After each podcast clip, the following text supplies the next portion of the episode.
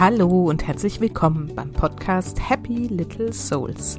Der Podcast, der dir zeigt, wie du die schönste Vision deiner Familie leben kannst. Ich bin Susanne, ich bin Expertin für bewusstes Familienleben und helfe Müttern dabei, das Leben mit ihren Kindern bewusst zu genießen.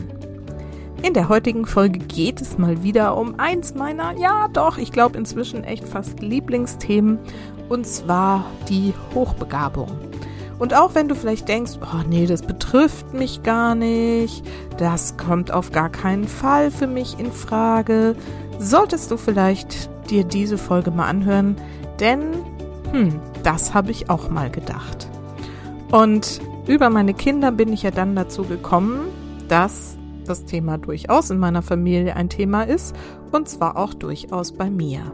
In dieser Folge spreche ich jetzt mit Christina Condon darüber, wie es ist, wenn man als Mutter seine Hochbegabung nicht entdeckt, wenn man sich damit beschäftigt, dass die Kinder zwar vielleicht hochbegabt sind, aber das für sich völlig ausschließt, wie wir vielleicht dann doch noch drauf kommen, dass es uns betrifft und warum sich dann so einiges erklärt, was wir, gerade wenn die Kinder noch klein sind, fühlen und erleben und warum wir oft so das Gefühl haben, dass wir irgendwie anders sind. Du erfährst also in dieser Folge, was Hochbegabung überhaupt ist und wie du erkennen kannst, ob das für dich zutrifft. Und wenn du eine hochbegabte Mutter bist und das vielleicht auch schon weißt, dann kriegst du in dieser Folge ganz viele Tipps an die Hand, wie du damit umgehen kannst, dass du so bist, wie du bist und warum das auch so wertvoll sein kann. Ein sehr wichtiges Thema wird in diesem Zusammenhang in dieser Folge auch geklärt. Zumindest sprechen wir intensiv darüber, nämlich wie gehe ich mit diesem Thema gegenüber meinen Kindern um? Was sage ich ihnen davon? Und ähm, ja, wie gehen wir mit der Umgebung damit um?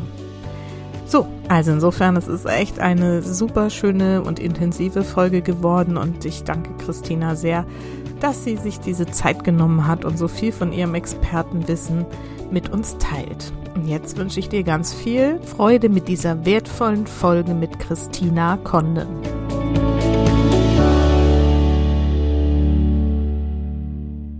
So, und heute gibt es wieder ein Interview für euch. Und zwar habe ich Christina Condon eingeladen. Sie hat eine Beratungs- und Coachingpraxis mit der Spezialisierung auf Hochbegabung und Hochsensibilität und ist ausgebildeter Agile-Coach, Mimik-Resonanzmaster und M-Trace-Coach. Sie begleitet mit all diesen Ausbildungen Familien, Jugendliche und Erwachsene in ihren Fragen und Herausforderungen rund um das Thema Hochbegabung. Und mir ist Christina letztens in meinem eigenen Call begegnet. Ich hatte ein QA-Event zum Thema Hochbegabung ähm, veranstaltet und Mütter dazu eingeladen und Christina war mit dabei. Und ähm, da ist sie mir sofort aufgefallen. Es war sehr schnell erkennbar, dass sie auch ganz, ganz, ganz viel Ahnung von diesem Thema hat. Und dann haben wir uns anschließend nochmal getroffen und unterhalten, habe ich sofort gesagt, wir müssen nochmal zusammen eine Folge aufnehmen, weil das Thema einfach so spannend und wichtig ist das Thema Hochbegabung bei Müttern. Christina, ich freue mich total, dass wir uns so kennengelernt haben und dass du heute hier bist und dass wir diese Folge heute zusammen aufnehmen. Ja, ich danke dir ganz herzlich für die Einladung. Ich freue mich auch sehr. Und ähm, ja, weil wir zusammen auch für dieses Thema stehen, bin mal gespannt. Ja, super. Genau. Meine Eingangsfrage ist ja immer, erzähl doch erstmal ein bisschen was über dich und deine Familie. Wer seid ihr und was machst du eigentlich so ganz genau? Ja, also ich bin verheiratet jetzt seit 24 Jahren bald mit einem US-Amerikaner. Das heißt, wir sind eine internationale Familie, was bei uns aber sowieso in der Familie schon viel vorkommt, dass wir sehr viele Misch Mischkulturen haben. Das ist sehr schön. Wir haben zwei Kinder, eine Tochter, die wird jetzt 23 im April und einen Sohn, der wird im Sommer 18. Wir haben noch einen kleinen Hund, einen Rescue Dog, der kommt aus Griechenland. Mhm. Und ähm, ich lebe hier in der Nähe von Wiesbaden habe hier meine Beratungspraxis und komme auch aus der Stadt. Also das ist meine Stadt, in der ich hier arbeiten darf. Ah. Ich bin nicht weit weggereist. Da schon mehr. Ja, schön, super. Genau. Und dann ist natürlich die große Frage, erzähl mal so von deinem Weg und wie bist du eigentlich auf das Thema Hochbegabung gekommen? Wie ist dir das in deinem Leben begegnet? Wie ist mir das so in mein Leben geschwommen? Ja. Mhm. Naja, also ich selber hab, da bin davon nie ausgegangen, dass ich hochbegabt bin, weil wenn ich mir meine Schulzeit angucke, die war wirklich sehr crumpy. Also die war hier in Wiesbaden und das war keine schöne Zeit. Und ähm, nachdem ich dann endlich die Schule hinter mich gebracht hatte, bin ich, ähm, habe ich ein wunderschönes Buch gelernt. Ich bin nämlich Buchhändlerin geworden. Und in dem, also ohne das wirklich zu wissen, war es das Richtige für mich, weil man sich da einfach täglich mit neuem Wissen informieren kann. Also man hat alle Literatur um sich rum, man kann alles lesen, was man will. Man hat wundervolle Menschen, die in Buchhandlung kommen und wir hatten auch ein allgemeines Sortiment. Das heißt, es kamen Menschen, die sich um alle Themen interessiert haben. Und interessanterweise habe ich damals das Sachbuch geleitet was mir heute auch klar ist, warum ich das gemacht habe, weil man immer wieder neue Themen drankommt. Mhm. Und ähm, dann habe ich irgendwann festgestellt, dass man im Buchhandel nicht so viel verdient, weil das der Einzelhandel ist. Und habe dann angefangen zu wechseln. Bin dann erstmal in den Verlag, in das Belichtungsstudio und dann in die Werbeagentur. Mhm. Das war immer spannend, weil ich immer wieder was Neues gelernt habe. Also ich, hab, ich hatte das einfach fasziniert, in jedem Arbeitsumfeld was Neues zu lernen. Und ähm, irgendwie so nach zwei, drei Jahren wurde ich dann unruhig und ähm, habe dann gewechselt. Und dann die letzte Arbeitsstelle oder große Arbeitsstelle war in einer Werbeagentur und da habe ich meinen Mann kennengelernt. Und dann ging es ganz schnell, geheiratet, Kind bekommen. Und dann habe ich aber erstmal gar nicht mehr so viel beruflich gemacht. Ich habe mich um die Kinder gekümmert. Ich habe mich um meine Familie gekümmert. Mein Mann war sehr stark eingespannt habe aber in dieser Zeit mich immer fortgebildet. Das heißt, ich habe mich ganz viel mit Persönlichkeitsbildung auseinandergesetzt, sehr, sehr viel gelesen, sehr viel Seminare gemacht und mich einfach mit sehr, sehr viel Input gefuttert. Ähm, das habe ich gebraucht auch, weil es mir einfach zu langweilig mit den Kindern war. Und Arbeiten war keine Alternative, ließ sich nicht darstellen. Und ähm, ja, so. Und dann irgendwann wurde mein Sohn ein bisschen auffällig. Also bei meiner Tochter war eine sehr starke Hochsensibilität, wie ich das heute weiß. Damals dachte ich einfach nur, hm, das arme Mädel nimmt alles so besonders. Und beim Neil war es halt auffällig, weil der von Anfang an irgendwie anders war. Der hat relativ schnell Sachen gezeigt. Die Welt ist spannend. Ich will Dinge alleine machen. Ich so. Welches dann, Alter? Wo sind ähm, wir da jetzt um? Also eigentlich schon paar Monate wahrscheinlich, ne? Also das war so, ich weiß noch, ich wollte dem die Flasche geben und dann macht man das ja immer so ganz liebevoll, ne? So. Und dann guckte der mich an, so, oh, Mama, das ist jetzt ein bisschen langweilig hier, danke, kenne ich. Und dann musste ich den immer wirklich nach hinten legen und dann von vorne die, die Flasche und dann ging das so. Ne? Ja, und dann, so, dass er alles sehen kann, ne? Ja passiert. Mhm. Muss ich eine ganz kurze Geschichte, weil du das gerade sagst, das fällt mir gerade ein. Mein Sohn, sechs Monate alt, wollte unbedingt alleine essen. Der konnte gerade sitzen und er wollte unbedingt ne, so die ersten Breichen und Fruchtquarks und was weiß ich was, weil der unbedingt, das war so schlimm. Aber ja, ich weiß, was du meinst. Ja, ja, ja. ja oder, oder mein Sohn hat dann diesen Babytrim, den die Kinder so haben, weißt du, wo die so drunter liegen und dann mit den Spielsachen, da hat er sich drüber geschafft und hat den im Prinzip als Rollator benutzt. Ja, das, das kenne ich auch. So, und dann wurde ich darauf aufmerksam gemacht, ob denn vielleicht mein Sohn hochbegabt ist. Und ich habe natürlich damals. Im Alter schon. Ja, relativ früh schon. Also, weil der hat auch so verrückte Sachen gemacht, Puzzle umgedreht, weil damit sie schwieriger werden und so. Und dann habe ich gesagt, aber da war er dann vielleicht, weiß ich nicht, anderthalb, zwei. Und dann habe ich gedacht, ja, also weil ich habe damals genauso gedacht, wie man oft denkt, das sind nur Genies, das ist Mozart, das ist Goethe, das ist Da Vinci. Und habe das Thema aber erstmal so ein bisschen weggestrichen und gesagt, nee, das glaube ich nicht. Und dann wurden aber die Stimmen im Außen immer stärker. Und dann war er in der, äh, in der Grundschule, zu, soll zur weiterführenden Schule. Und ich habe und dann hat man mich wieder angesprochen. Ich so, okay, dann ich gehe das Thema jetzt an, ich lasse ihn testen. Und dann haben wir testen lassen. Das Ergebnis war dann klar. Und dann fing ich an, wie alle, Bücher zu lesen und bin dann in einen Verein eingetreten für hochbegabte Familien hier in Wiesbaden. Und ehe ich mich versehen konnte, war ich im Vorstand. Habe dann halt einfach mal die Hand gehoben. Das war klasse. Ja, das war wirklich, wirklich klasse. Wirklich für Familien mit hochbegabten Kindern schöne Dinge zu tun. Ehrenamtliche Arbeit ist großartig, macht Spaß. Und dann habe ich aber gemerkt, das reicht nicht. Also einfach nur mit meinem Mutterwissen, ähm, da irgendwie, so habe ich das mit meinem Kind gemacht, die haben ganz andere Fragen. Die wollen wissen, wie ein IQ-Test funktioniert. Die wollen wissen, wo man testen kann. Die wollen wissen, ähm, wie, wie man das erkennt. Wie, so. Und dann habe ich gesagt, das gute Ausbildung und dann habe ich den Agile Coach gemacht, mhm. der im Prinzip die Spezialisierung ist, hochbegabte Menschen zu coachen. Und dann habe ich gedacht, okay, dann nur im Verein reicht nicht, dann brauchst du eine Praxis. Dann habe ich mir einen Praxisraum gemietet und habe angefangen, Menschen und Familien zu beraten, also tiefer zu beraten, als wir das im Verein darstellen konnten. Und dann habe ich irgendwann gemerkt, diese kommen, die sind, kommen ja alle mit ihren Emotionen. Das ist ja nicht nur, dass man erklären kann, machen Sie mit Ihrem Kind das und lassen Sie Ihr Kind springen, sondern die kommen ja alles mit ihren alten Themen, mit ihren eigenen alten Themen, weil wie wir ja wissen, ist es eine genetische Geschichte. Das heißt, die Eltern haben dann ihre eigene Story. Und dann habe ich halt dann noch M-Trace ähm, als praktisch Coaching-Methode gelernt. Und weil ja meine Hochbegabten auch einen sehr schnell tot reden können, habe ich dann noch den Mimikresonanzmaster gemacht, was mich befähigt, jetzt bitte keinen Schreck bekommen, aber was mich befähigt, Emotionen zu erkennen und die im Prinzip dann zu hinterfragen. Also mir geht es jetzt nicht darum, dass ich jetzt eine Emotion sehe und sagen, oh, du hast jetzt aber Trauer. Ich weiß ja nicht, wo die Trauer herkommt. So, aber das hilft natürlich ein bisschen im Umgang ähm, mit den Klienten, äh, okay. da an den Punkt zu kommen. Genau. Und was genau ist dieses M-Trace eigentlich?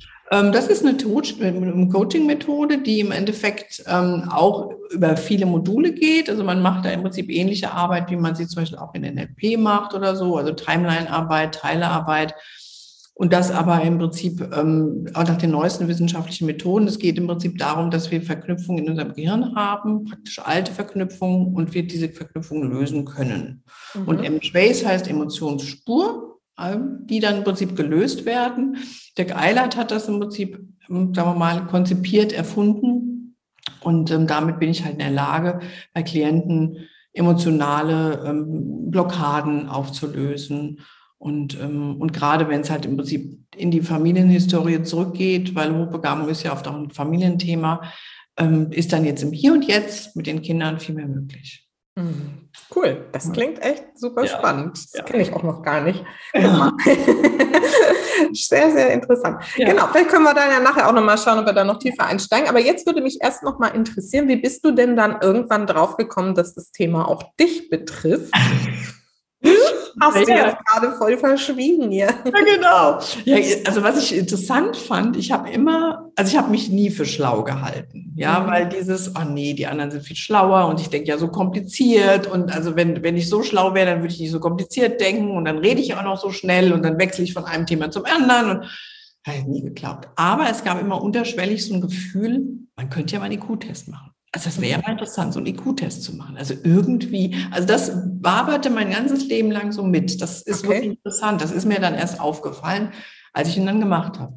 Und dann haben wir irgendwann mal einen Gruppentest bei uns gemacht in der, in der, ähm, im Verein. Hatten wir einen Begabungsdiagnostiker, der das mit uns gemacht hat für die hochbegabten Eltern, weil wir gesagt haben, oder ich habe damals gesagt, wir reden hier immer nur mit den Kindern. Es geht immer nur um die Hochbegabung der Kinder, aber die Eltern setzen sich gar nicht damit auseinander.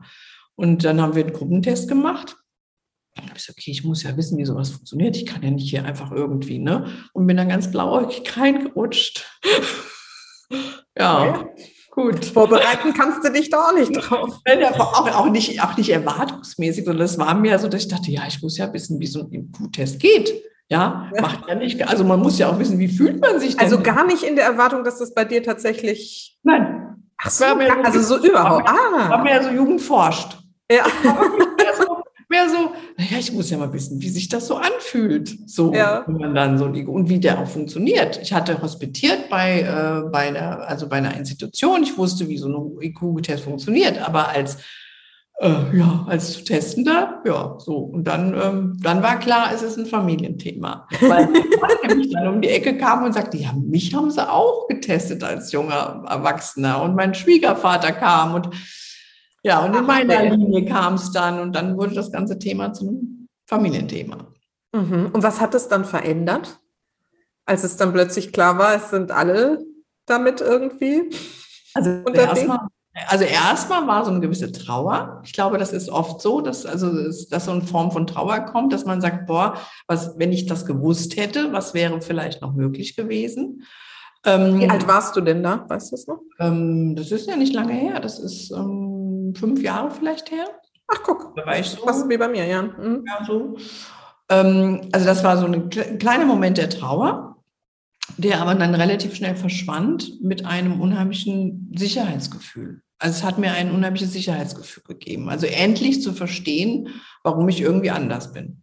Und das ähm, hat diese, diese kurze Trauer weggewischt. Und ich muss sagen, seitdem traue ich mir wirklich vieles zu. Also ich weiß, es gibt Menschen, die in vielen Bereichen viel fitter sind und mehr Fachkompetenz haben.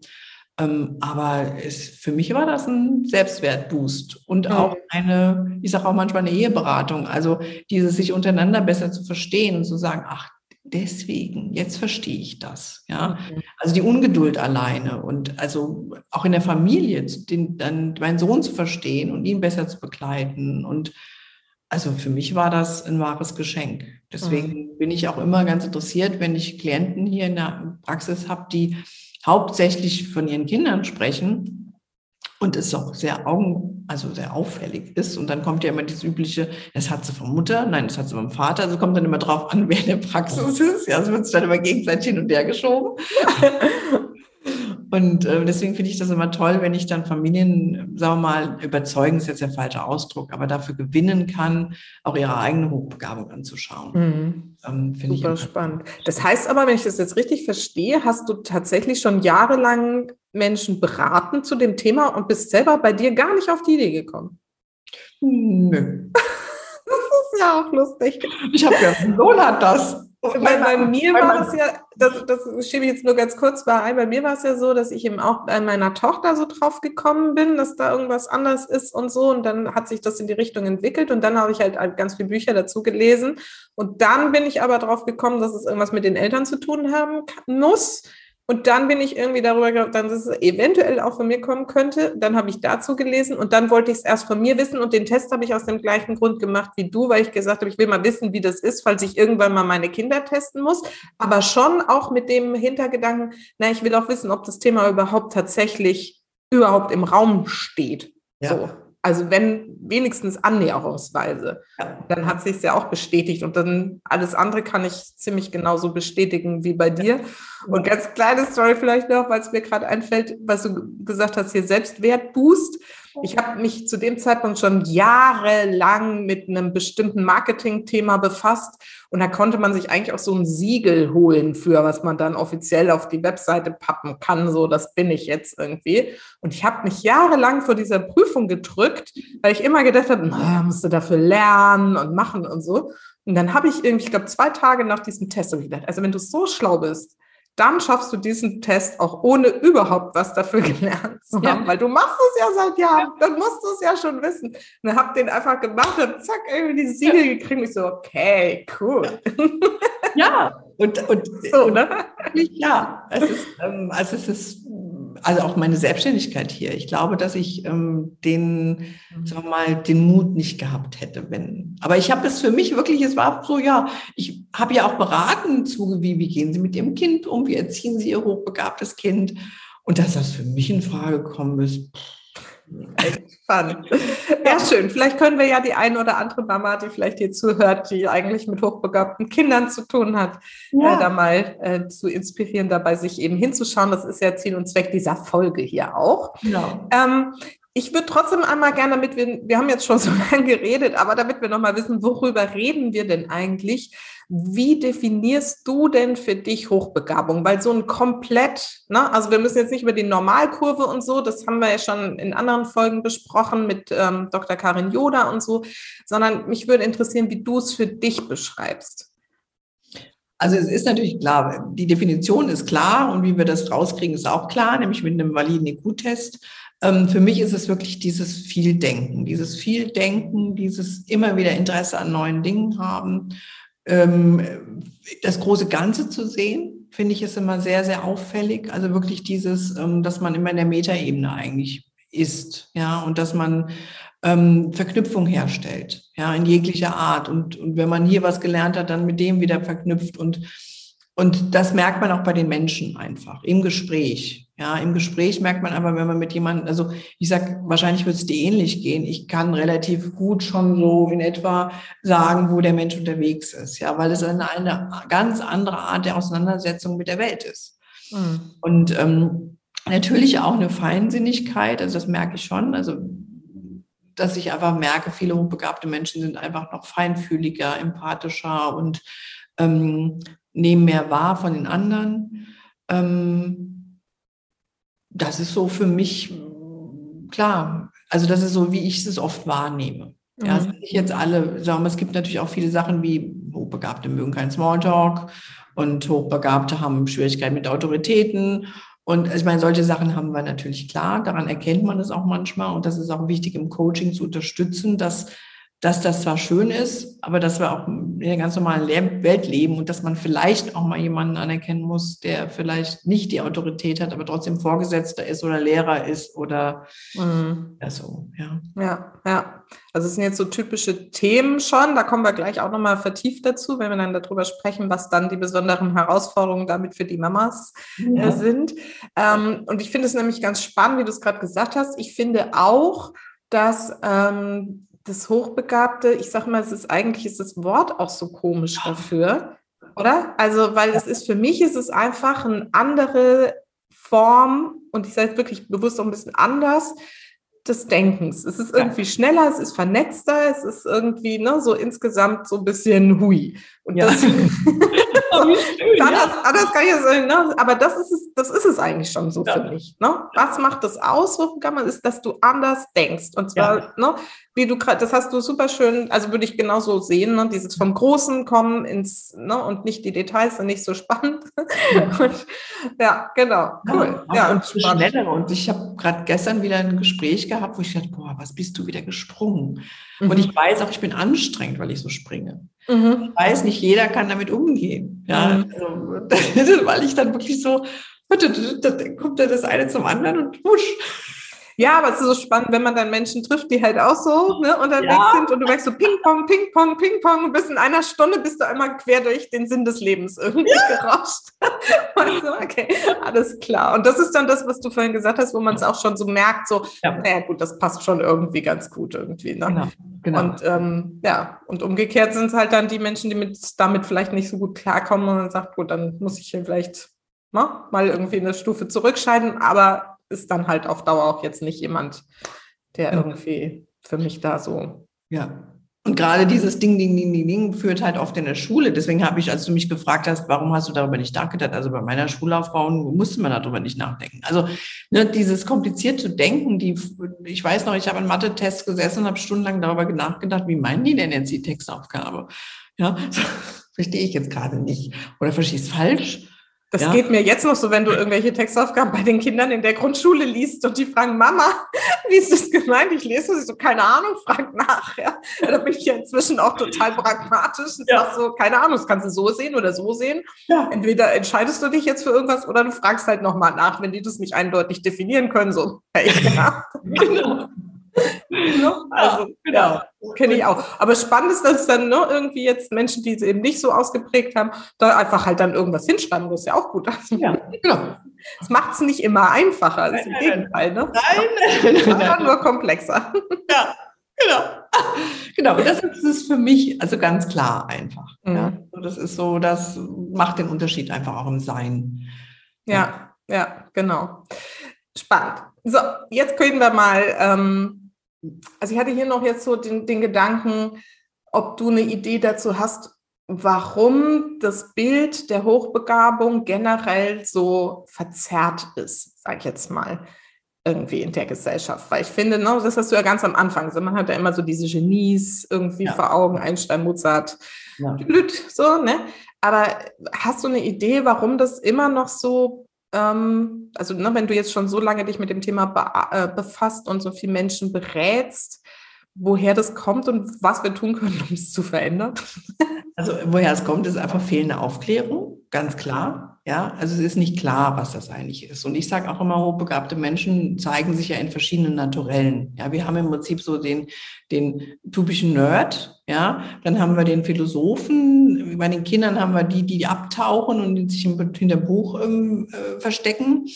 Und es wird aber im Prinzip immer nur der, der Extreme genommen. Also es wird immer der genommen, der, wie gesagt, ich meine, guck dir Sheldon Cooper an oder so.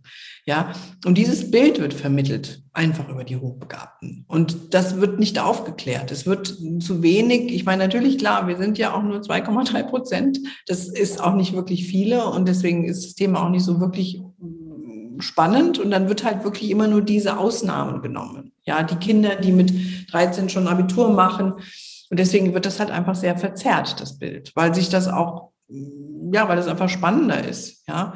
Und ich finde es halt schade, weil nicht genug Aufklärung gemacht wird. Also weder wir untereinander, also wie gesagt, ähm, ich meine, es gibt ja, also wenn du mal schaust, also ich weiß zum Beispiel, ich meine, du hast jetzt in deinem Podcast das Thema viel, aber es gibt Themen, die werden irgendwie, gibt 20.000 Podcasts drüber und, ähm, und auch in den Schulen wird nicht ausgebildet und es wird in den Kindergärten mehr, bisschen mehr, aber auch wenig ausgebildet. Und ich glaube einfach, dass es wird, es fehlt an Aufklärung, ganz klar. Es wird mhm. einem falschen Bild. Und, und man glaubt, dass Hochbegabung nur ein bestimmtes Naturell ist, nämlich diese Sheldon Coopers oder mhm. die Kinder, die mit drei schon Geige spielen können. Mhm.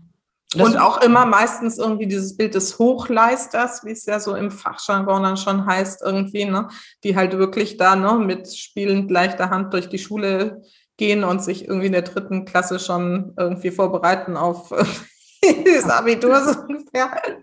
Ne? Das und, ja? Genau. Und Hochbegabung wird halt mit Hochleistung gleichgestellt. Ich meine, deswegen die hochbegabten Schulen sind ja auch oft Hochleistungsschulen. Ja, da kommt man hin, wenn man hochbegabter Hochleister ist und nicht, wenn man unter Underachiever ist oder wenn man normal, also einfach normaler Schüler ist als hochbegabt.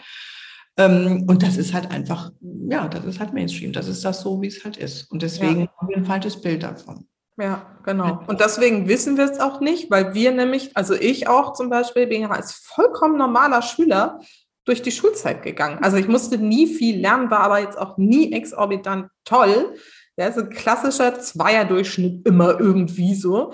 Und äh, ne, das, also da, wär, da hat mich nie jemand angesprochen. Ne? So wie du es jetzt von deinem Sohn erzählt hast, wo da schon so früh, wenn man dann schon einen Blick dafür hat, inzwischen ist es vielleicht schon ein bisschen, ähm, weiß ich nicht, dass es schon anders wahrgenommen wird oder früher, aber weil das, das hat nie jemand irgendwie auch nur ansatzweise erwähnt, ja. das Wort. Ja, und es, es war halt, wie gesagt, also wenn ich jetzt kurz zurückgehe zu meinem Sohn, war es halt immer so, als der ist so komisch. Das ist nicht normal. Mhm. Ja, das kannst du doch nicht machen. Der ist doch so klein, wenn er sich verschluckt. Ja, die Welt ist so langweilig da draußen. Also hier, wenn er nur mein Gesicht anschaut, ja. Genau. Ja. Also danke für Aufklärung. Genau. Genau, aber bevor wir jetzt wieder in die Kinder abdriften, was so Nein, wollen wir nicht, wollen wir nicht. so nahe liegt, wollen wir jetzt über die Mütter sprechen. Genau. Ähm, die ja nun, und darüber hatten wir ja auch in unserem äh, kleinen persönlichen Call da schon so ein bisschen gesprochen, ja. wirklich mit besonderen Herausforderungen deswegen eben zu kämpfen haben. Und ich würde jetzt echt sagen, zu kämpfen haben. Mhm. Und vor allen Dingen, wenn sie sich dessen halt überhaupt nicht bewusst ist, das ist ja meistens in einem äh, Moment, wo auch die Kinder noch nicht jetzt so auffällig sind, dass man sagt, mit dem stimmt was nicht. Mhm. Und sie selber haben aber irgendwie das Gefühl, sie sind irgendwie verkehrt und falsch und so. Magst du mal so ein bisschen erklären, wie du das siehst? Was sind so die besonderen Herausforderungen der Mütter und vielleicht auch, wie hast du es selbst erlebt? Ja, also ich finde, die besonderen Herausforderungen der Mutter sind, dass man natürlich, ich sag mal so, man ist ja oft in irgendeiner Form erfolgreich gewesen. Und dann wird man plötzlich Mutter und dann fällt man in dieses Loch und hat den ganzen Tag nichts anderes zu tun, als sich um dieses Baby zu kümmern und Wäsche zu waschen und ähm, so.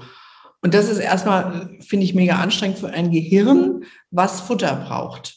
Ja, und dann haben wir auch oft das Problem noch, dass wir dann im Prinzip versuchen, okay, dann, dann kümmern wir uns um das Kind. Also da wird es dann oft noch ganz extrem, ja, dass dann im Prinzip die Kindererziehung und auch überhaupt der Umgang mit dem Kind wird dann sehr stark, weil es dann die neue Herausforderung wird. Das habe ich auch ganz oft erlebt, wo dann im Prinzip das Kind wird das neue Projekt. So, ja, so, was halt immer ist meine arme Tochter, sage ich dazu. Ja, ja. also ich habe da Familien begleitet, wo ich dann auch die Mutter immer wieder mal zurückholen musste und einfach sagen musste, es geht auch um sie. Ja, sie haben ein Leben. So, aber das, weil man einfach nichts im, im, also im Hirn hat. Ich meine, ich habe dann damals wirklich, ich habe einfach gelesen, wie blöd. Ich habe gelesen, ich habe TED Talks gehört, ich habe Podcasts gehört, ich habe Bücher gelesen, ich habe im Internet recherchiert, ich habe halt so versucht, Seminare gemacht, mein Gehirn zu füttern. Und das ist eine unheimliche Herausforderung, weil es wird halt langweilig. Und Langeweile ist einfach dann schlimm und frustriert. War dir das zu dem Zeitpunkt schon klar, dass du Gehirnfutter brauchst?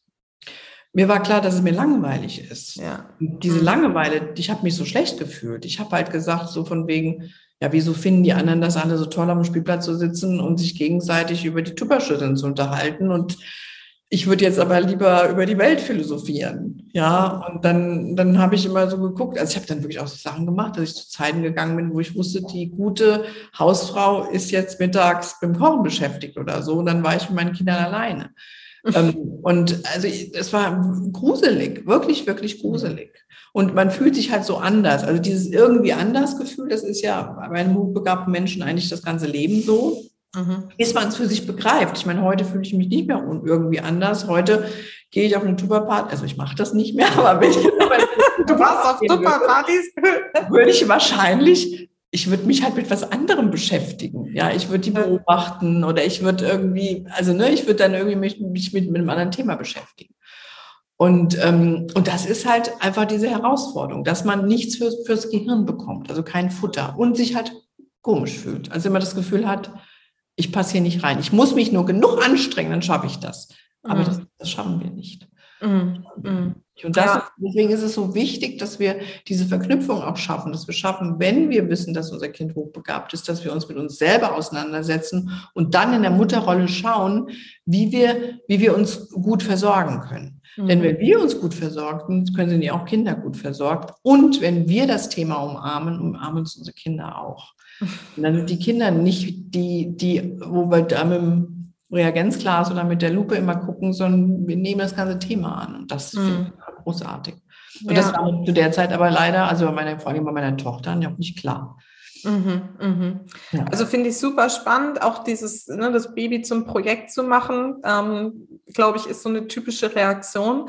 Ja. Bei mir war es dann auch, ich weiß gar nicht mehr, ich habe, glaube ich, irgendwie versucht, ständig auch nebenbei irgendwas zu arbeiten, was aber halt zum ja. Teil irgendwie gar nicht geklappt hat, dann irgendwie mich schon selbstständig zu machen. Aber hast halt den Fokus hier und da, ne, auch was du da erzählt hast so, äh, vorhin oder gesagt hast, ne, dieses Springen von einem Thema zum anderen.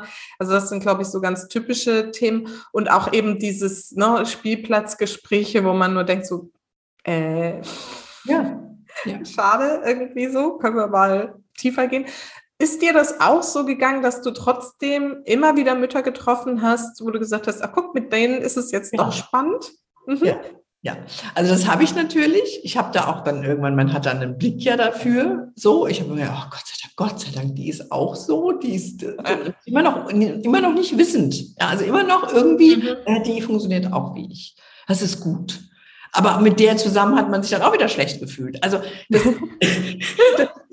also so, man kam aus dieser Schleife, man kommt aus dieser Schleife schwer raus. Wenn man sich dem nicht bewusst macht, also wenn man wirklich sich bewusst macht und sagt, ja, es ist einfach so, wir zwei, wir machen hier Schulterschluss und wir unterhalten uns über andere Themen, oder wir unterstützen uns auch gegenseitig, dass wir unsere Bereiche finden, vielleicht einen Teil von Berufstätigkeit oder, oder, oder. Hm. Ja. Und was ich wirklich mal auffällig fand, ich habe dann natürlich auch angefangen zu arbeiten, nicht viel, weil das sich zeitlich ja nicht so vereinbaren ließ. Und meine Tochter hat dann irgendwann mal, und die war noch im Kindergarten, sagte, Mama, seitdem du arbeitest, bist du glücklicher. Mhm. Und das, das war wirklich auffällig, weil es mich einfach stabilisiert bekommen hat, weil ich Dinge gemacht habe, weil ich wieder mich, mich mit Großen unterhalten habe, mit, ne, so. Und das fand ich auffällig. Ja, man, man denkt ja dann immer so, Gott, die armen Kinder und dann müssen sie länger im Kindergarten bleiben oder ins Daycare gehen oder was auch immer.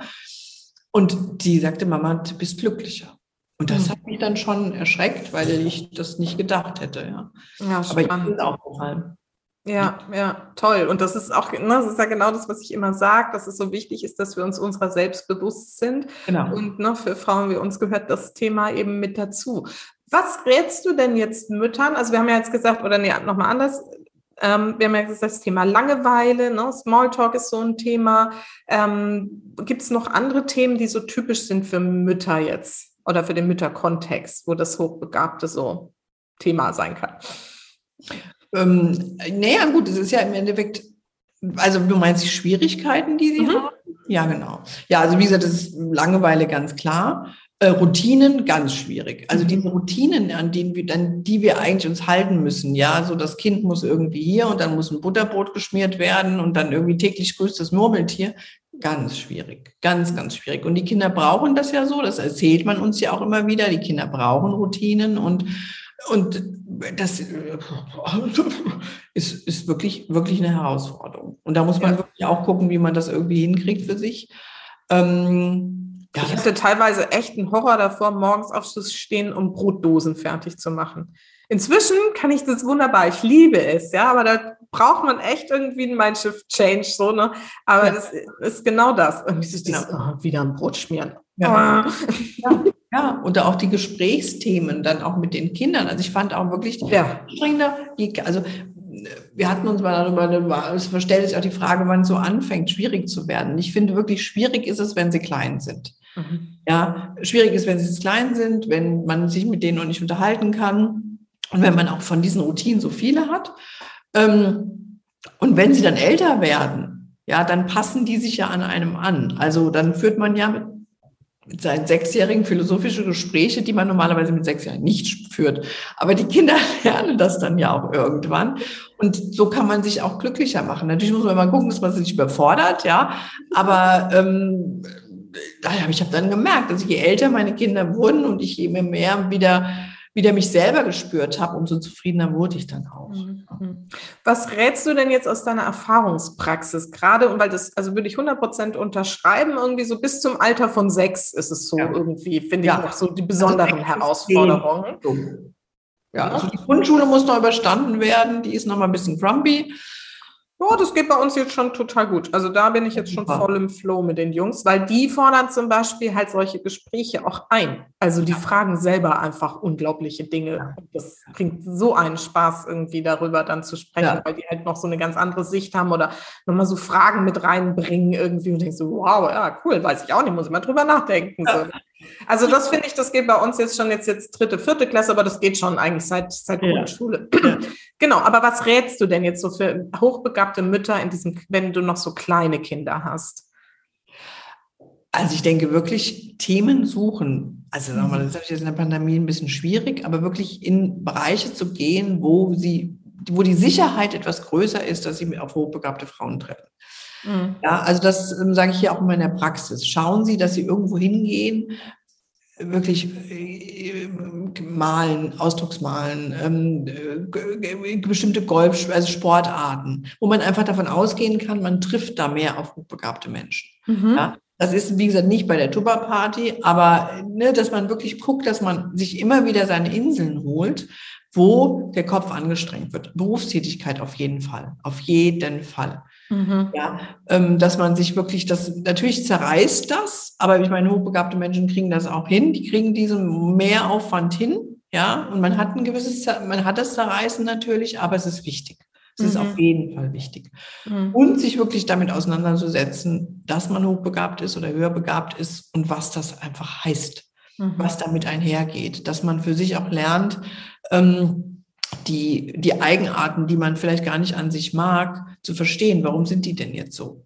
Mhm. Ja, weil man, wir nölen ja dann immer an uns rum und gerade wir Frauen, ja, hier müssen wir uns optimieren, da müssen wir uns optimieren, ähm, dass man wirklich sich einfach auch mal anschaut. Also ich gehe inzwischen ganz liebevoll mit manchen meiner Bugs um, ja, und sage einfach, ja, das, bist du halt, das gehört bei dir dazu mhm. ähm, und ähm, akzeptiere das einfach und, und gehe nicht dagegen an. Also dieses dagegen angehen, anders sein zu müssen, nein. Mhm. Also ja. wirklich sich und, und dann kann im Prinzip die ganze Familie sich auch beruhigen. Also wenn wir, wenn wir das annehmen, wir sagen, ja, wir sind, wir funktionieren so, wir denken schneller, wir sind ungeduldiger, wir springen von hier nach da, wir, wir, wir wechseln den Job, dann kann die ganze Familie auch in Entspannung gehen. Ja. Finde ich, finde ich gerade ganz spannend. Ich glaube, eine häufig gestellte Frage ist auch dieses so, wann und wie sage ich es den Kindern, beziehungsweise ne, nicht so, wie sage ich es den Kindern, sondern so, wie thematisiere ich es in der Familie? Was hast du da so für, für Ratschläge? Also da habe ich den Ratschlag ähm, auf jeden Fall. Ähm, also ich bin kein Freund davon, das den Kindern zu verheimlichen. Man muss die Sprache sprechen. Ja, man muss einfach sagen, du bist ein bisschen schlauer, dein Gehirn, also man kann das ja auch aufmalen, ja, dass man wirklich ein Gehirn malt mit den kleinen Neuronen, die einfach schneller funktionieren. Ähm, und weil die fühlen, die, die spüren das ja. Die spüren das ja. Und ich finde immer so, das ist so wie wenn ein Kind eine Brille braucht und sieht immer nur Nebel da draußen. Man sagt ihm ja, da ist Nebel. Nee, ist nicht. Mhm. Also ich finde, man muss, also deswegen bin ich eigentlich der Freund davon, den Kindern das zu sagen. Und die Angst, dass die Kinder draußen rumlaufen und sagen, ich bin hochbegabt, braucht man sich nicht machen, weil kein hochbegabter Mensch läuft da draußen rum und sagt, ich bin hochbegabt, ich bin hochbegabt. Ja, und das ist fair, das bildet Vertrauen. Ich meine, wissen Sie, wenn, wenn ich sage, ich habe das Kind testen lassen, habe dem Kind gesagt, das hat dann so einen lustigen Test gemacht und vier Jahre später erfährt es, das war ein IQ-Test, ist nicht wirklich fair. Mhm. Deswegen bin ich der Meinung, darüber ruhig reden. Mhm. Ja, also mit den Kindern reden. Und natürlich hat man immer Respekt davor, ähm, es auch anderen Menschen zu sagen. Aber meine Erfahrung ist, ich habe das sehr offen gemacht, als alleine schon, als ich in den Verein eingetreten bin. Ja, ähm, und die Menschen sind eigentlich dankbar für die Aufklärung. Ja. Also es ist ganz interessant, wenn man das so sagt, wenn man sagt, ja, ich bin im Verein hochbegabt oder ich habe eine Coaching-Praxis, kommt natürlich oft, ja, wieso brauchen die Hilfe? Die brauchen doch keine Hilfe. Mhm. Und dann erkläre ich das und dann sind die Menschen oft dankbar, weil wir ja nur dieses Bild haben, über das wir vorhin gesprochen haben. Und mhm. deswegen finde ich es, also meine Meinung und auch meine Erfahrung ist, ähm, mir fällt da gerade eine Familie an, die das wirklich jahrelang unter den Teppich gehalten haben. Mhm. Und dann, die hatten, haben zwei Kinder und dann wurde die Jüngere, die war dann so 14, 15 und dann fing die plötzlich an, sich wirklich intensiv damit auseinanderzusetzen. Und dann haben die das mehr ins Außen getragen, in kleinen Schritten, also wirklich so mal hier mal fallen lassen, da. Und das hat der Familie so gut getan. Und ich habe mit denen jetzt nochmal im letzten, im letzten Coaching darüber gesprochen und sie sagte, ja, es war eigentlich die richtige Entscheidung, damit ins Außen zu gehen und darüber zu reden, es als was Selbstverständliches zu nehmen. Und genauso, ich sage mal so, man, man sagt ja auch, weiß ich nicht, ich brauche eine Brille oder ich äh, muss mir jetzt die Haare, also weißt du, und das, also das ist meine Empfehlung wirklich, ist damit nicht in der Berg zu halten und offen damit zu, umzugehen und aufzuklären. Mhm. Und dann ist das auch da draußen, dann nimmt die in der Welt das, also ich hab, bin von keinem Menschen je wirklich richtig angegriffen worden, sondern mehr so, ah, danke, dass du mir was darüber erzählt hast. Mhm. Und mit der Haltung muss man, oder was heißt muss, aber sollte man natürlich auch in das Gespräch reingehen. Ja, ist spannend, ne? Weil ich finde ja, ähm, vielleicht kannst du dazu auch noch mal was sagen. Persönlich, man hat immer so ein Gefühl von, ich gebe irgendwie an. Mhm. Ne? Also das ist damit und oder dann so und und deswegen damit verbunden, glaube ich, so das Gefühl von Scham auch. Ja, genau. Ja, also Scham ist natürlich klar, als Emotion ist es im Prinzip so, ne, wir, wir, wir, wollen, wir wollen ja auch anpassen, wir wollen so sein wie die anderen. Ja, das sind wir halt nicht. Ja, deswegen schämen wir uns ein bisschen dafür. Und wir denken natürlich, also wie du halt auch sagst, ne, so von wegen, ich will ja nicht angeben und ich will nicht was irgendwie. Aber nein, das tun wir ja nicht.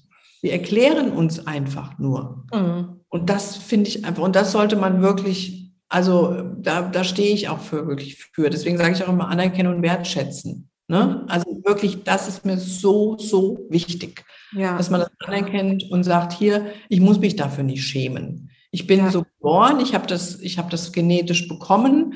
Mein Gehirn funktioniert schneller. Ich weiß das. Ich weiß auch, dass ich manchmal zurückgehen muss. Ich muss auch manchmal mich dann einfach zurücknehmen und sagen, okay, Tina, jetzt einmal ein bisschen langsamer hier. Ähm, aber nein, das ist, ähm, es ist ein, weißt du, in amerikanisch heißt es gifted. Ja. Das heißt, ja. So viel schöner, ne? So, so viel schöner. Ja, und, und wenn man das manchmal so sagt, also wenn ich das auch manchmal im Coaching sage, dann wissen Sie, in Englischen nennt man das gifted. Und dann, weißt du, dann atmen die Leute aus, werden ganz entspannt. Und das ist es. Es ist ein Geschenk und wir dürfen mit dem Geschenk was erreichen. Weißt du, ich meine, guck mal, was du machst mit deinem Podcast. Wundervoll. Mhm. Ja. Und ähm, deswegen gibt es da keinen Grund, sich für zu schämen. Ja, ja, ja. Man, man kommt halt schnell in dieses Gefühl von, ich gebe damit irgendwie an. Und ich habe ja auch tatsächlich diesen Podcast ähm, gestartet ähm, oder die Idee dazu ist so gekommen nach der Diagnose sozusagen, ne, nach dem Test, wo ich irgendwann wusste, so jetzt muss ich echt mein Potenzial mal in die Welt bringen. Dann habe ich dann noch ein bisschen rumgeforscht, was es denn ist und was es denn sein soll. Und dann habe ich irgendwann mit diesem Podcast angefangen. Und es war natürlich früh eigentlich ein Gedanke, auch darüber zu sprechen. Und ich habe echt zwei Jahre jetzt gebraucht das mhm. Thema wirklich mit aufzunehmen und mich so, ne, das ist wie ein Outing gewesen für mich. Ich weiß ja. gar nicht, ob das so bei den Hörerinnen so angekommen ist, aber das war wirklich so eine Hürde, weil ich denke, oder dachte, befürchtete, dann wirst du in so eine Schublade gesteckt und dann hört dir keiner mehr zu. Und mhm. tatsächlich ist es aber genau anders. Also die Folgen, die um das Thema gehen, werden ganz besonders viel gehört und dazu kriege ich ganz besonders viel Rückmeldung. Und ich denke so, guck, und der, das Bedürfnis ist ja da, darüber ja. zu sprechen ja. und das zu verstehen in meiner Zielgruppe, weil ich ziehe natürlich die Mütter an, die wahrscheinlich so wie du so ganz latent schon immer so das Gefühl haben, irgendwie anders zu sein und irgendwas ist da. Und durch meine Art, wie ich rede, wie ich Dinge erkläre, nämlich so komplex, wie sie in meinem Kopf sind, ja. ähm, ziehe ich halt genau die an. Es hören nur Frauen, die irgendwie in der Range auch nahe dran sind oder damit unterwegs sind. Sonst ist das gar nichts für dich so. Ne?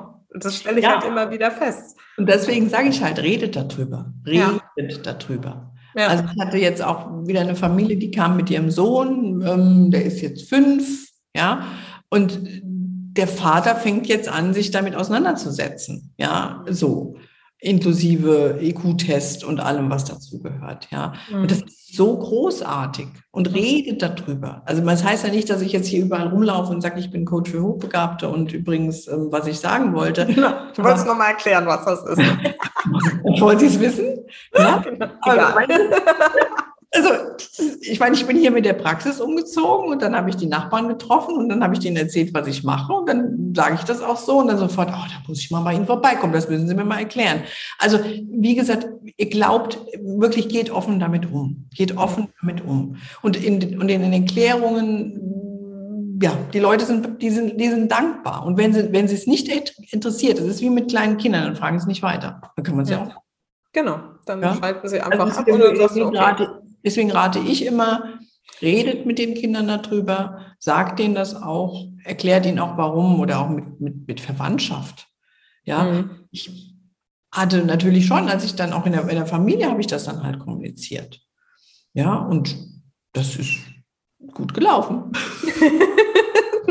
bist du nicht verstoßen worden. Ja, und, und das Schöne ist dann, in der Familie kommen sie dann alle aus der Ecke und weißt du, plötzlich erzählt Kommen sie plötzlich um die Ecke gekommen. Genau, ja, ja, ja. ist plötzlich klar, oh, deine Oma. Also das ist total schön. Also wenn man sich das auch so generativ anschaut, großartig.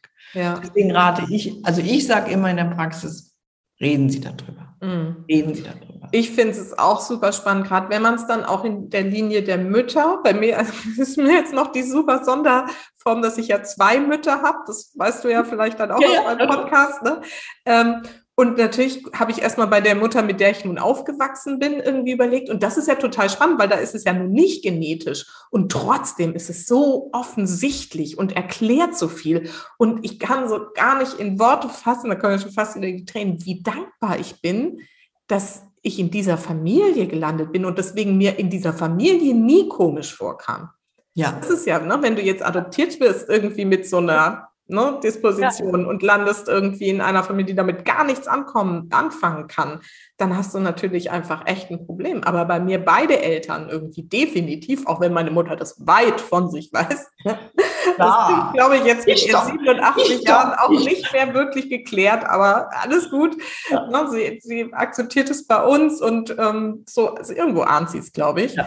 Ja. Aber dann auch auf die leibliche Linie zu gucken, ne, die nun unter ganz anderen Umständen lebt und groß geworden ist.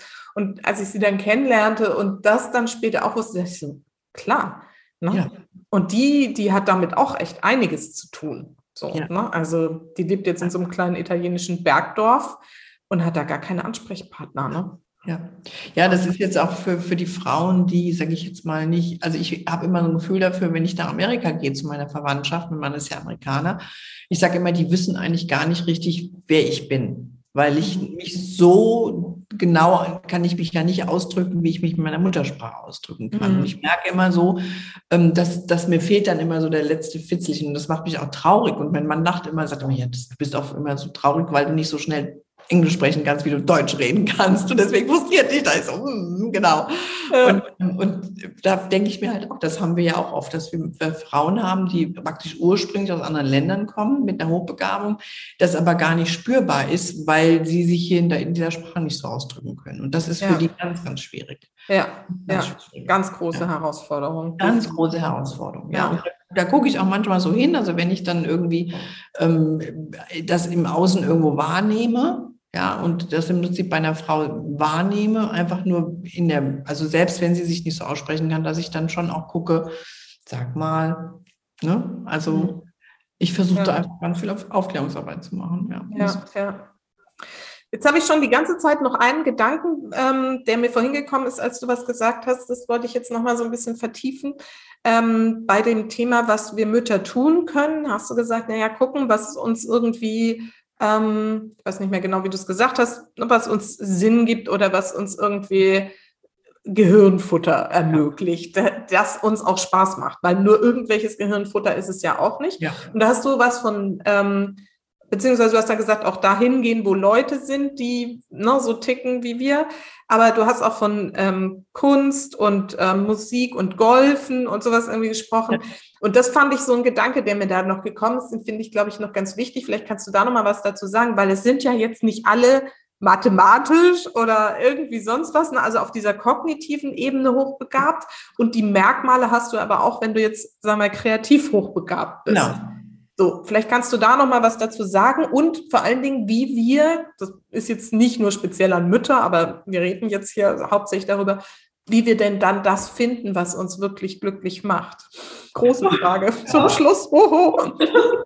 Ja, also wie gesagt, ich habe das ja vorhin schon mal gesagt mit den, mit den Naturellen. Es ist einfach so, wir haben, wir haben nicht nur die Hochbegabung, wir haben ja Naturelle, wie wir alle haben. Und wir haben ja auch, ich sag mal, es gibt da ja auch verschiedene Arten auf Naturelle zu schauen, ja, ne, also kein Enneagramm oder Diskmodell oder ich weiß nicht was. Und so haben wir das auch bei den Hochbegabten einfach. Und es gibt einfach Menschen, die sich eher in den Naturwissenschaften wohlfühlen und dann gibt es einfach Leute, die fühlen sich halt eher in der Kultur, die, ich sag mal so, die, da wird halt eher die künstlerisch gezeigt oder es wird sich wird geschrieben. Ja, wir haben ganz viele hochbegabte Menschen, die schreiben. Die schreiben, schreiben, schreiben, schreiben, schreiben. Die lieben es auch in ihrer Mupfel zu sein und sich da irgendwie, ich hatte mal eine, eine, ähm, äh, eine Autorin im, im, im, im, der, im Coaching, spannend, ja, Historikerin, wow, tolle Frau, ja. Mhm. Aber da, wie gesagt, da, da, da, so.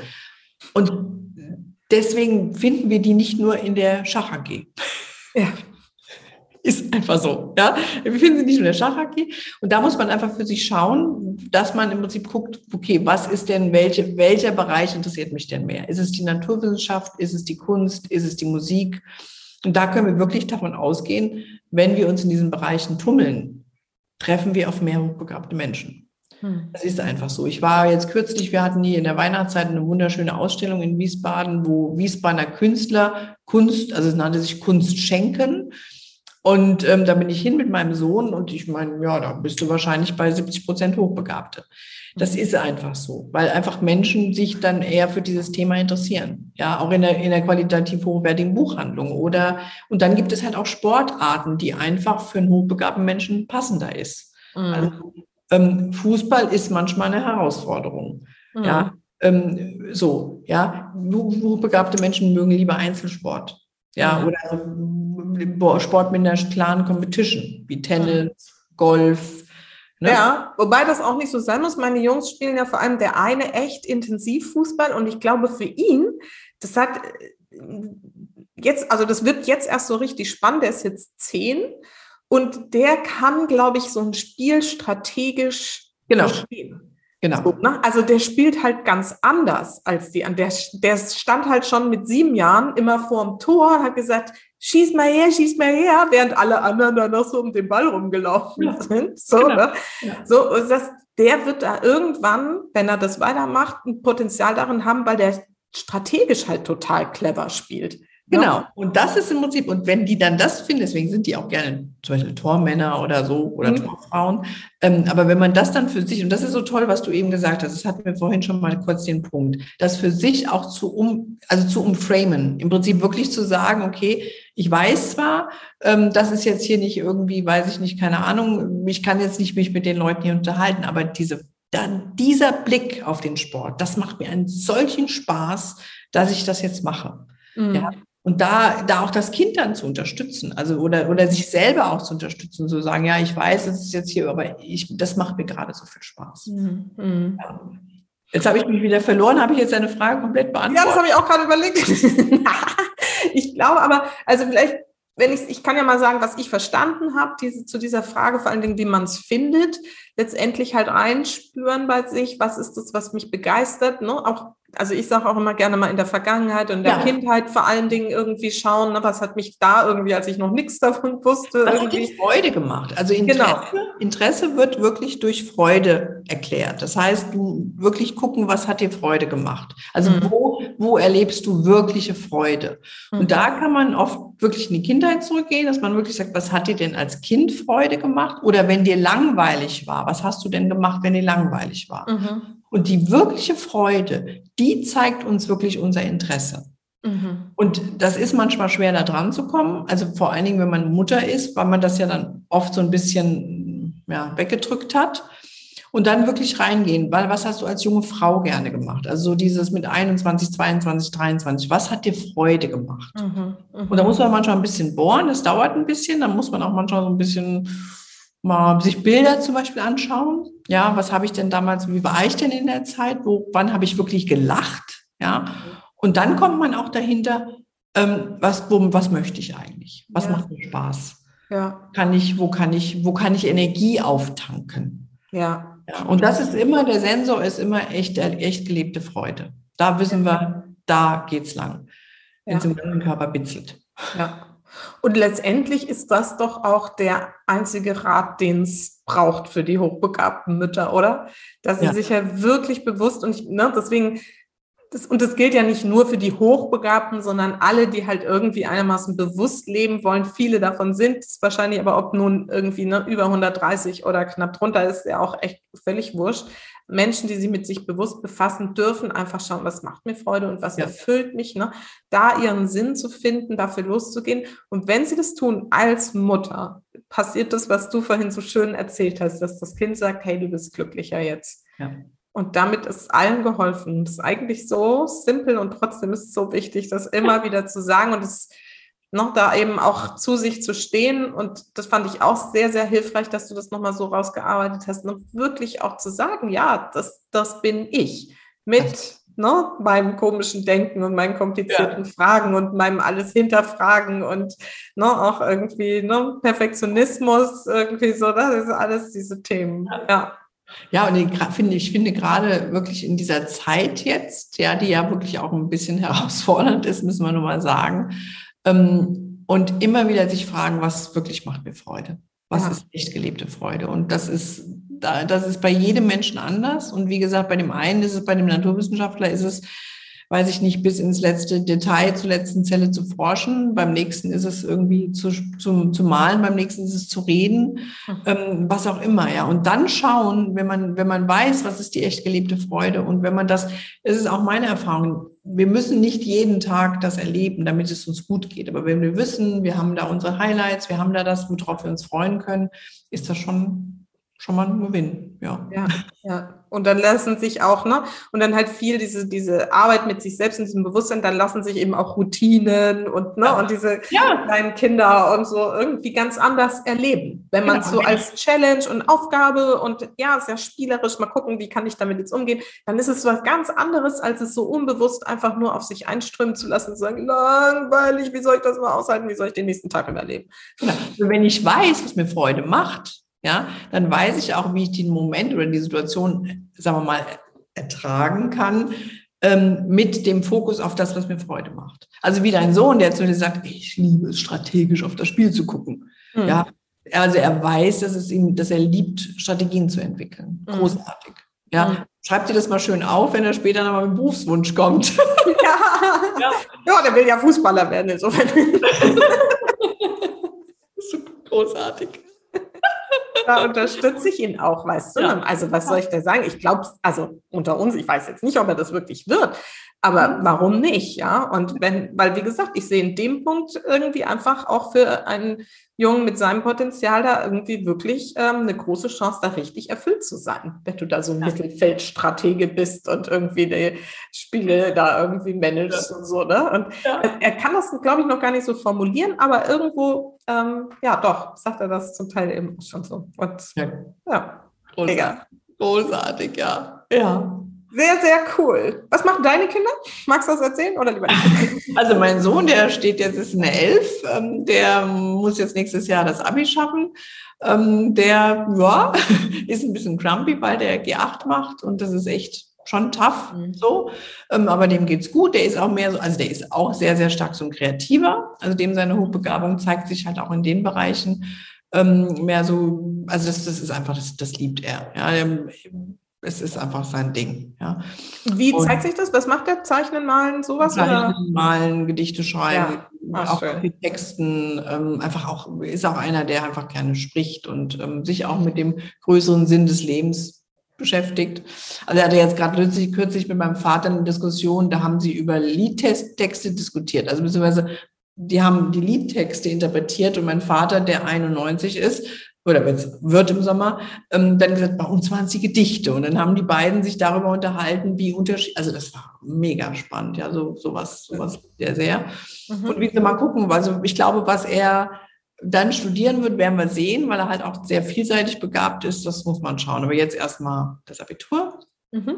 Und meine Tochter hat nach der ähm, Ausbildung, äh, hat nach der Schule eine Ausbildung gemacht, die hat nicht studiert und ähm, arbeitet jetzt im Bereich Personal und Recruiting und ist mega happy und der geht's gut und ist auch schon ausgezogen. Also ich habe nur noch ein Kind zu Hause und mein Hund. aber, ähm, aber der hat das auch sehr geholfen, also auch gerade die Auseinandersetzung mit der Hochsensibilität, das für sich zu mhm. verstehen. Ähm, also für uns als Familie war das echt ein Gewinn. Kann ich wirklich nicht anders sagen. Deswegen, Leute, redet drüber. Redet auch untereinander drüber.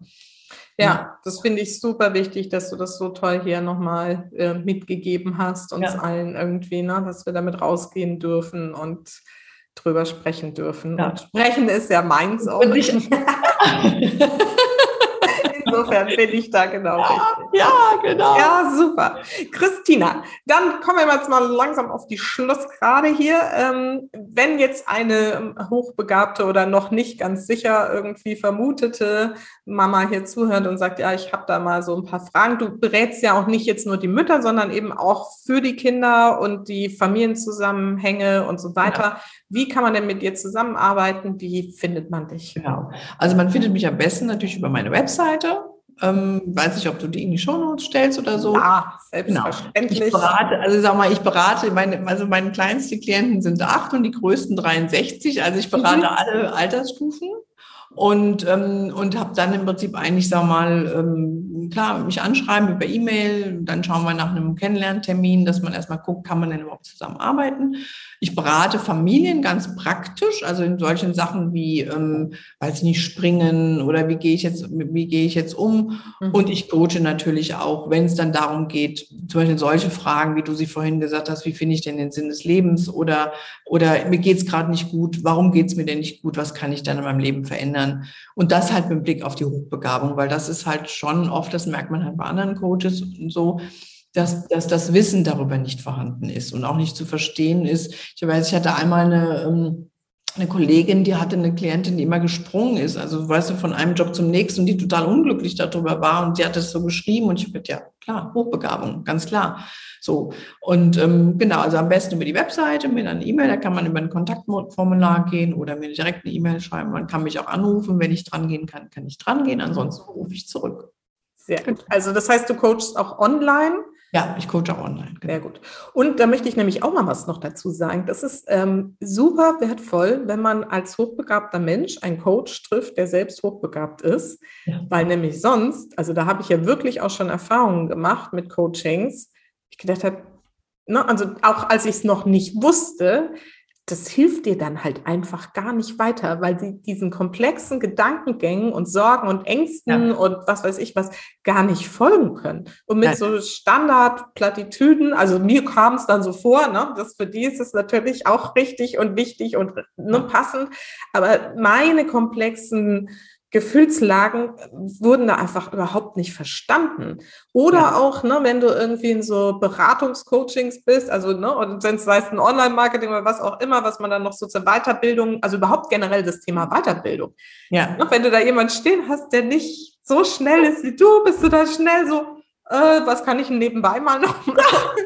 Ja, ja. Also, also insofern ist das ja. irgendwie auch nochmal die Empfehlung, wirklich nicht nur speziell auf das Thema bei dir, ne, sondern oder bei uns irgendwie so, sondern wirklich auch generelle Fragen, weil es einfach so wertvoll ja. ist, sich auf dem Niveau überhaupt mal austauschen zu können. Also, dass man einfach auch versteht, was man meint. Also, genau. das, ist ja das, das, ist ja das Thema. Ich habe ähm, oft Menschen, die jetzt schon auch ganz viel Therapieerfahrung haben, die kommen dann zu mir und sagen, die sind nie verstanden worden. Ja. Also alleine zu verstehen, also ich kann abends nicht aufhören zu denken. Ja, sagt, hören Sie auf, geht nicht. Also, ne, oder ähm, ne, diese, also da gibt es ja ganz viele Sachen und das ist es, sagen halt auch meine, meine Coaches, das ist, oder mir sagen die Kinder und Jugendlichen oft so, so, so süß. Endlich versteht mich mal jemand. Ja. Ja. Und das ist natürlich ein Gewinn und ein Geschenk. Das gebe ich ganz ehrlich zu. Ja. Deswegen gerne. Also, natürlich verlinken wir die Webseite sehr gerne in den ja. Show Notes. Und dann kommen wir auch zu meinen beiden Schlussfragen. Und die kennst du ja schon. Du bist ja auch Podcast-Hörerin von mir. Finde ich total schön. Genau. Also, für welche drei Dinge in deinem Leben bist du denn am dankbarsten? Ja, also ich bin natürlich, also ganz klar für meine Familie. Ich bin so froh, dass die ins Leben gekommen sind, dass ich Kinder bekommen habe, dass ich an den Kindern wachsen durfte und dass, dass die Kinder mir dieses Geschenk der Thematik der Hochbegabung in mein Leben gebracht haben. Mhm. Ähm, ich bin auch ganz dankbar für meinen Mann, auch diese, diese, diese kulturelle Geschichte, das ist schon was sehr, sehr Spannendes, ähm, da mit zwei, mit zwei Kulturen ähm, ja, in so ein Familiensystem zu gucken. Mhm. Ich bin mega dankbar für meinen Vater, dass der mich eigentlich, also mein Vater ist Pädagoge, der war Lehrer und ich glaube, der hat mich sehr wach gemacht für diese Andersartigkeit, des, auf den Menschen zu schauen und den Blick auf junge Menschen und, und dass er immer noch in meinem Leben ist, so agil im Kopf und auch körperlich. Da bin ich wirklich, wirklich, wirklich sehr, sehr dankbar für.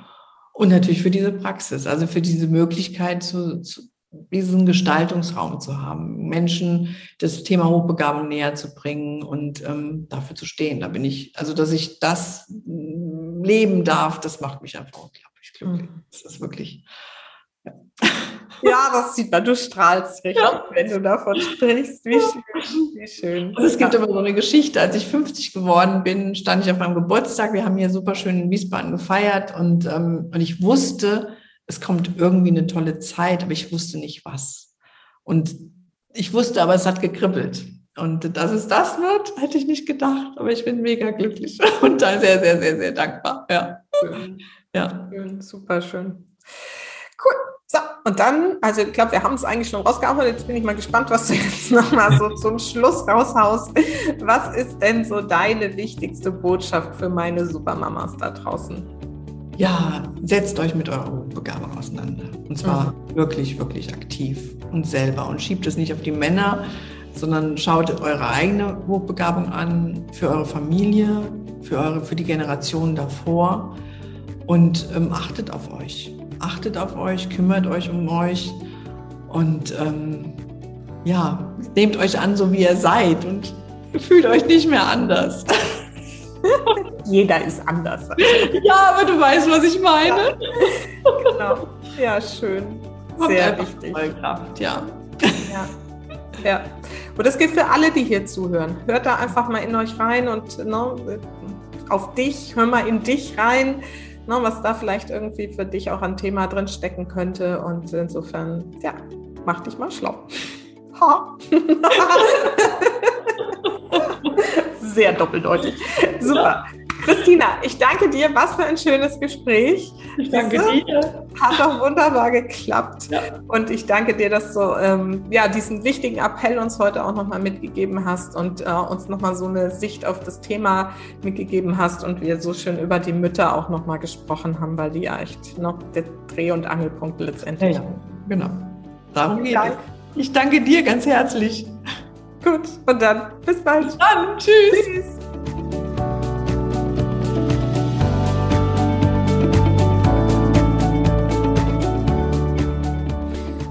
Wie du sicher gemerkt hast, ist dieses Thema sowohl für Christina als auch für mich ein wirklich wichtiges.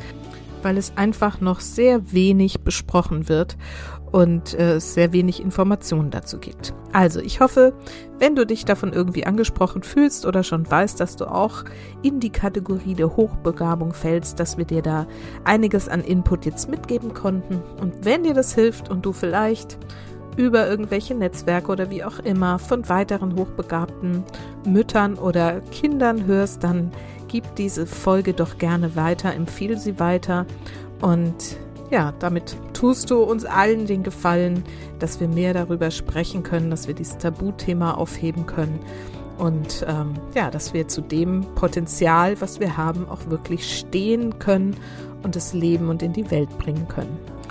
Dafür danke ich dir sehr und jetzt bleibt mir nur noch zu sagen, vergiss nicht, Familie ist, was du daraus machst. Alles Liebe, bis ganz bald. Deine Susanne.